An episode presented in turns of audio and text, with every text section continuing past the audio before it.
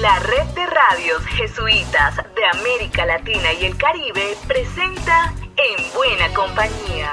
Durante 15 minutos conoceremos lo que hace nuestra gente de las obras y servicios de la Compañía de Jesús en nuestros países. Les invitamos a recorrer estos 15 minutos en buena compañía. Sean bienvenidos y bienvenidas. Un abrazo enorme, así como es nuestra patria grande, les extendemos a todos ustedes en América Latina y el Caribe en buena compañía. Llegamos a la edición número 40, la penúltima de este año 2021. Adiós, gracias. Sean bienvenidas y bienvenidos. Estamos en buena compañía. El menú que compartiremos en esta ocasión comienza con una palabra alentadora de Francisco para los refugiados y migrantes en el mundo. Desde la CEPAL conoceremos la vibra de la espiritualidad ignaciana a través de las conferencias y desde México tendremos reseña de la tragedia donde perdieron la vida lamentablemente más de 50 migrantes. En Chile, el Hogar de Cristo nos habla sobre lo que significa nacer y crecer en pobreza. En Venezuela, el proyecto Lupa por la Vida lanzó un mapa sobre ejecuciones extrajudiciales y desde Brasil nos hablarán sobre la aprobación del plan apostólico de la provincia jesuita hasta el año 2026. Les invito a hacer este recorrido. Soy Alexander Medina en nombre de la Red de Radios Jesuitas de América Latina y el Caribe. Estamos en buena compañía. Arrancamos con la palabra alentadora pero también denunciativa del Papa. En esta oportunidad el padre Lucas López nos cuenta que en su visita a un centro de acogida en Grecia notó que muy poco se ha avanzado en el asunto migratorio. Un saludo a Alexander. Cinco años después de la visita a la iglesia griega, Francisco constató el pasado 5 de diciembre en el centro de acogida de identificación de Mitilene en la isla de Lesbos que muy pocas cosas han cambiado en la cuestión migratoria. Aunque sí son muchísimas las personas comprometidas con la causa, Francisco observa que son también muchas las que no se involucran en buscar una solución. Observa el Papa que mientras los conceptos de seguridad y solidaridad local y universal, tradición y apertura se están oponiendo de modo ideológico, olvidamos mirar los rostros de los niños. Francisco clamó que necesitamos detener el naufragio de nuestra civilización. Citando a Benedicto, el Papa actual señaló que el programa cristiano es un corazón que ve. Pues eso, Alexander, a mirar y ver con corazón en buena compañía. Lucas López, del equipo CEPAL, para la red de radio jesuitas de América Latina y el Caribe. La Confederación Latinoamericana de Centros Ignacianos de Espiritualidad, de la CEPAL, ha realizado desde enero diversas conferencias sobre la espiritualidad ignaciana en relación a temas contemporáneos. Su nuevo coordinador, José Luis Gordillo, nos explica. Hola, ¿qué tal? Me llamo José Luis Gordillo Torres, soy el coordinador de clases y me comunico con ustedes desde Lima, Perú. Desde enero del 2021 y como parte de las iniciativas para la celebración del Año Ignaciano 2021-2022, la Confederación Latinoamericana de Centros Ignacianos de Espiritualidad, dirigida hasta octubre por el padre Jorge Ochoa de México, organizó con la colaboración del Instituto de Ciencias, Colegio Jesuitas de Guadalajara y el Centro Ignaciano de Espiritualidad de la misma ciudad, un ciclo de conferencias sobre la espiritualidad ignaciana en diálogo con situaciones contemporáneas como la cultura urbana, las culturas originarias, el arte, las juventudes, los migrantes, la pandemia, las redes sociales y la iglesia. El objetivo de estos conversatorios es ofrecer un conjunto de novedosas perspectivas ignacianas a los oyentes espectadores y dialogar en torno a una espiritualidad que tiene 500 años, que rememora una herida y convierte el fracaso en una puerta abierta a la novedad de Dios. Las conferencias seguirán a lo largo de todo el año ignaciano una vez al mes y pueden verse en el canal de YouTube del Instituto de Ciencias de Guadalajara y el canal de Spotify de la misma institución. En buena compañía, presente en América Latina y el Caribe. Nos llenamos de dolor con esta reseña y es que en México, en un trágico accidente, murieron este viernes 10 de diciembre más de 50 migrantes, la mayoría de ellos centroamericanos, cuando el conductor que manejaba exceso de velocidad el tráiler en el cual viajaban perdió el control al salirse de una curva en la carretera Chiapas de Corso Tuxtla Gutiérrez. Vamos a escuchar el informe de nuestros compañeros de Radio Ibero. Corte informativo 90.9. 90.9.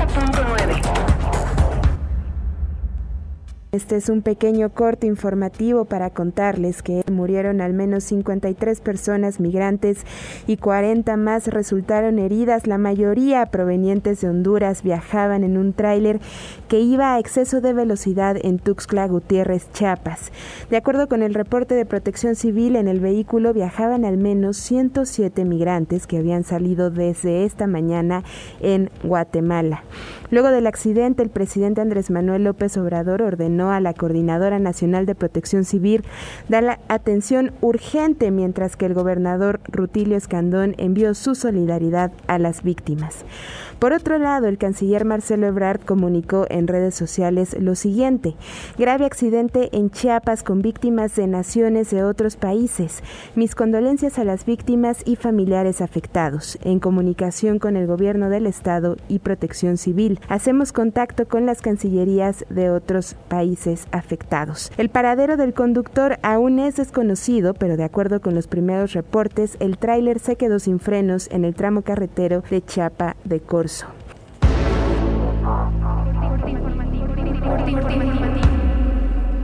90.9 Lo que ocurrió en la semana con Diana Tantalián. Saludos Alexander. Como todas las semanas, compartimos con nuestros oyentes las noticias más importantes de la Compañía de Jesús en América Latina y el Caribe. El padre Arturo Sosa, superior general de la Compañía de Jesús, ha enviado un mensaje virtual en el que invita a todos a unirse a la plataforma de acción Laudato Si y a profundizar en la conversión ecológica. La red Comparte, conformada por centros sociales y organizaciones aliadas de la Compañía de Jesús, realizó su tercera asamblea del 2021, durante la cual evaluaron el año que termina y visualizaron metas al 2022. La Federación Internacional de Fe y Alegría ha publicado el libro Jorge Cela Carvajal SJ, un apasionado de Jesús y su proyecto. Como recuerdo agradecido de quien fue coordinador general de la Federación y presidente de la Conferencia de Provinciales Jesuitas en América Latina y el Caribe. Recuerde que pueden descargar el libro y conocer más detalles de estas y otras noticias en nuestra web jesuitas.lat informó para ustedes Diana Tantaleán del equipo CEPAL. En Chile, la Fundación Hogar de Cristo nos presenta un estudio sobre lo que significa nacer y crecer en pobreza Ingrid Riederer con el despacho. Después de dos años de investigación y de una crisis social y sanitaria sin precedentes de por medio, se presentó el estudio Nacer y Crecer en Pobreza y Vulnerabilidad en Chile, fruto de la Alianza para la Erradicación de la Pobreza Infantil, compuesta por el Centro Iberoamericano de los Derechos del Niño, las Fundaciones Colunga y Hogar de Cristo, el Núcleo Milenio para el Estudio del Curso de Vida y la Vulnerabilidad y el Fondo de las Naciones Unidas para la Infancia, UNICEF. Durante la presentación del texto, se hizo un llamado a la imperativa implementación de un piso de protección social sensible a la niñez como estrategia de política pública para la superación de la pobreza y la vulnerabilidad, explicando que éste debe garantizar ingresos mínimos y acceso a servicios sociales de calidad para erradicar las desigualdades que vulneran los derechos de las niñas, niños y adolescentes que nacieron en este contexto. Escuchamos a Pablo Egenau, director social del Hogar de Cristo lo que hicimos fue considerar una amplia gama de enfoques que en conjunto permitieran dar cuenta de las implicancias y de la urgencia de contar con políticas públicas para erradicarla. Miradas desde el enfoque de, derechos humanos sin duda alguna, enfoque de la niñez, el enfoque del curso de vida, con el propósito de poder llegar a este planteamiento final de este piso de protección social para la niñez que creemos que es fundamental. El nacer y crecer en pobreza es una situación inaceptable, de emergencia, que debe ser erradicada porque tiene consecuencias que afectan de manera dramática la vida de los niños, niñas y adolescentes, tanto en el presente como en su futuro adulto. Las condiciones de desigualdad que aún imperan en el país hacen fundamental contar con un piso de protección social que ayude a disminuir esta situación y acabar con la pobreza que vive parte de la niñez. Un ejemplo de esto es que pese a que Chile es parte de la Organización para la Cooperación y el Desarrollo Económico OCDE, con un PIB per cápita de poco más de 13 mil dólares, es uno de los países miembros con uno de los gastos más bajos en inversión social. La investigación Nacer y Crecer en Pobreza en Chile consideró diversos instrumentos de investigación, a saber, literatura comparada, entrevistas a jóvenes que durante su niñez y o adolescencia vivieron en pobreza y talleres con adolescentes, representantes de la sociedad civil, de medios de comunicación, del mundo empresarial, de la academia y tomadores de decisión. Desde la provincia chilena de la Compañía de Jesús informó Ingrid Riederer. Venezuela también recordó este 10 de diciembre el Día Mundial de los Derechos Humanos en este sentido, el proyecto Lupa por la Vida que desarrollan la ONG Provea y el Centro Gumilla de la Compañía de Jesús en el país presentaron el mapa de geolocalización de ejecuciones extrajudiciales por cuerpos policiales y militares. Lupa por la Vida es una iniciativa conjunta entre el Centro Gumilla, que es el, Centro de Investigación de los Padres Jesuitas en Venezuela, y provea como organización de derechos humanos como una respuesta a la ascendente violencia policial y militar en el país, sobre todo contra nuestros jóvenes que viven en zonas pobres. Lupa por la Vida se encarga de monitorear los asesinatos cometidos por policías y militares en todo el país.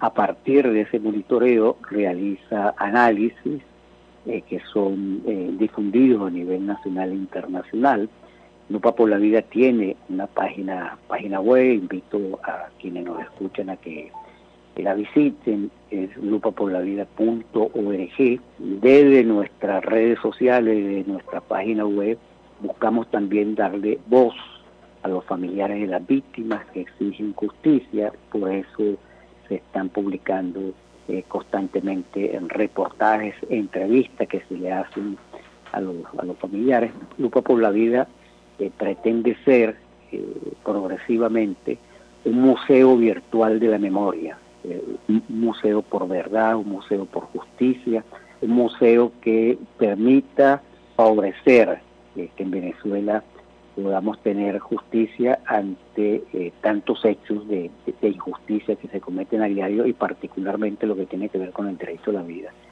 Hoy estamos publicando un mapa, un mapa de geolocalización que, no, que va a permitir a quien revise el mapa eh, ver municipio por municipio del país. Estamos en buena compañía. La agenda de la semana, otra vez, con la voz de Diana Tantalián. La Compañía de Jesús en España y la Pastoral Ignaciana Magis le invitan a participar de una peregrinación virtual a través de su plataforma Ignatius Challenge. La propuesta revive el camino de conversión de Ignacio de Loyola a través de ocho etapas de peregrinación virtual. Para saber cómo participar e inscribirse, pueden ingresar a nuestra web jesuitas.lat. Y para cerrar, nos vamos a Brasil Allí el padre general Arturo Sosa aprobó el plan apostólico de la provincia del 2021 al 2026. El padre Roberto Barros Díaz, miembro de la Comisión de Planeamiento Apostólico, nos comenta.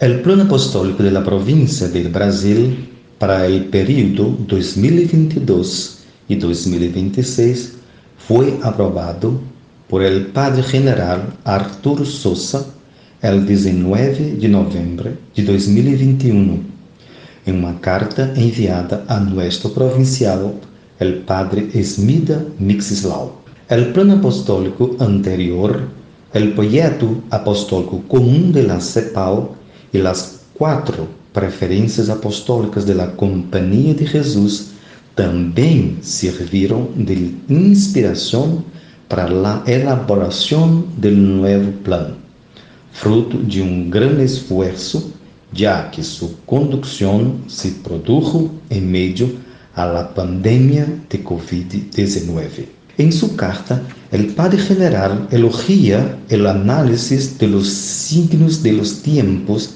desde a perspectiva de la misión de la compañía y el reconocimiento del lugar donde se encuentra la provincia de Brasil y enfatiza el Padre General las siete características de nuestro modo de proceder apostólico, presentes en el nuevo plan. Y así terminamos nuestro penúltimo espacio en buena compañía. Los invitamos para la próxima semana. Será hasta una nueva ocasión en la que nos volveremos a encontrar en Buena Compañía, una producción de la red de radios jesuitas de América Latina y el Caribe.